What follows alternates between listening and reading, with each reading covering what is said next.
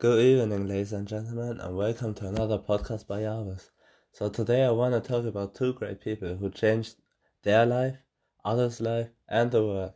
They are Mother Teresa and Gandhi. First I will talk about Mother Teresa and then I will tell you something about Gandhi. And we also have a star guest today. Who it will be, you will find out later.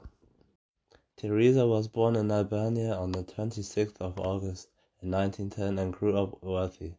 When she was eight years old, her father died unexpectedly and the family fell into poverty, but that's the reason why she devoted herself even more to the Catholic.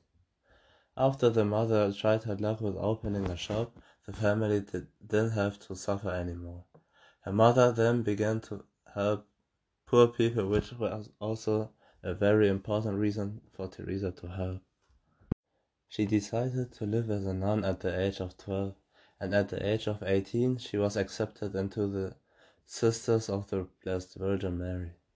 She was in Ireland for two months and was then transferred to India, where she found her calling.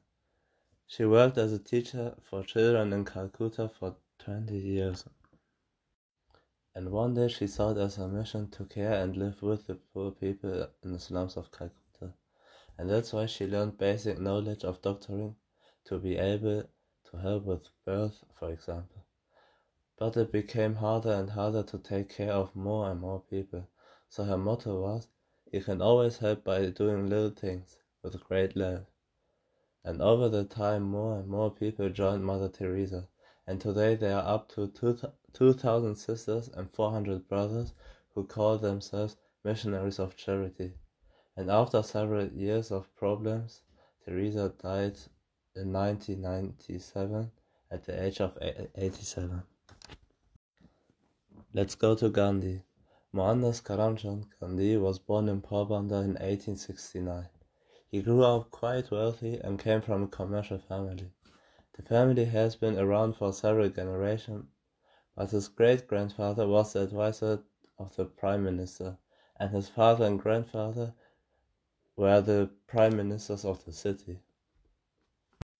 His story begins with the fact that one day he was on his way to South Africa because he was supposed to help a friend of his died father to win a lawsuit. After winning the lawsuit, he wanted to drive him in first class, but then he got asked by a conductor to change the luggage to the luggage cart because of his skin color. Since then, Gandhi has set out to do something about it, but only for the Indian black population. For the black population, he continued to use the word, the derogatory reward kafir. Afterwards, he decided to give up all his possessions and to live a modest life without violence. He made sure that the caste system in India will be removed and Indians in South Africa got more rights.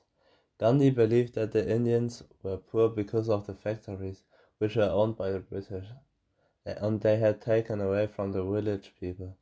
He told Indians to spin their own clothes instead of buying it, and he himself always wore simple clothes. Now we are at the end of the show, so let's sum up what we learned today. So we learned you don't need much money or many supporters to change something. They both started from, from the bottom.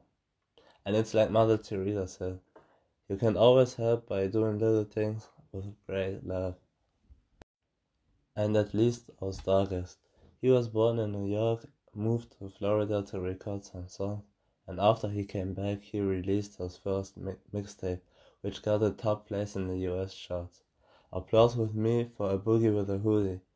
So today it's the same problem.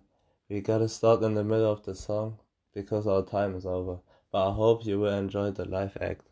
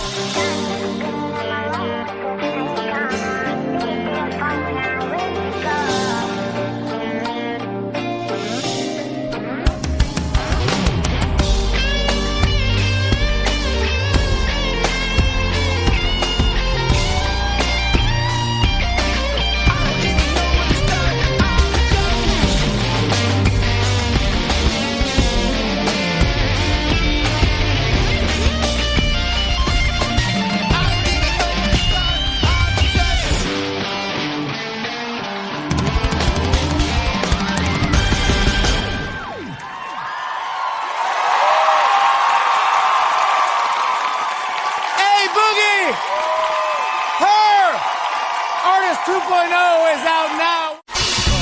Uh-huh. On and on and on. Uh, I said, And it's on and on and on.